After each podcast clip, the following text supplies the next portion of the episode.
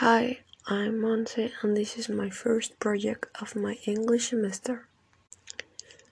I, I will talk a little about what I want to be when I grow up. Um, my first option is gastronomy. Um. I know how to make any food I want, and I can always cook at home. I can work abroad, and can I start my own business? I still is a job with good demand. Um, disadvantages. The university is very expensive. The cooking tools are very expensive. There are not many universities with that degree. It takes a lot of creativity to cook and require a lot of math. I will choose to study gastronomy because cooking has caught my attention since since I was little. When I was little, I was I always cooked small meals or desserts, and my family generally always liked my food. I could study at the UNAM University, which is not paid, although the materials are still very expensive and I am a bit far from home. So I will probably get an apartment near the university and a part-time job to be able to pay for my studies and apartment. Um, my other option is graphic design. Adventures. Um, I'm very good at drawing. I'm creative. It's something I like to do I could work from home.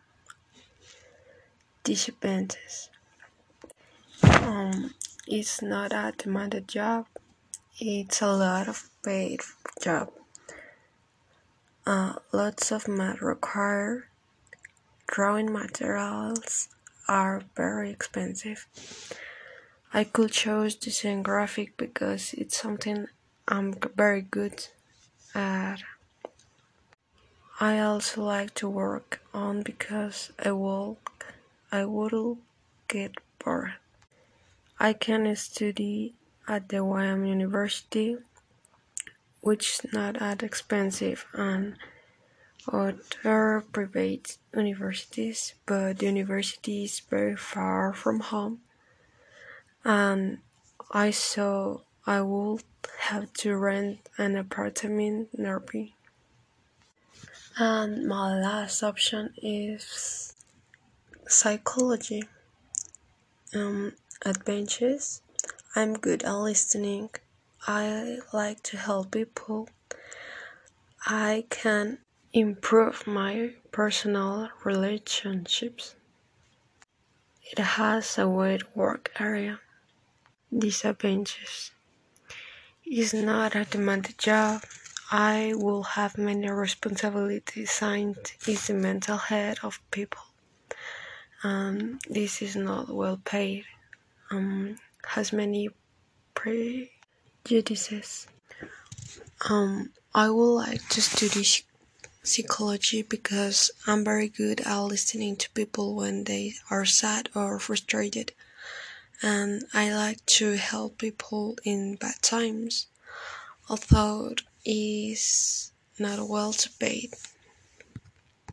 Um, and I could study psychology at the YM University or at the UNAM University.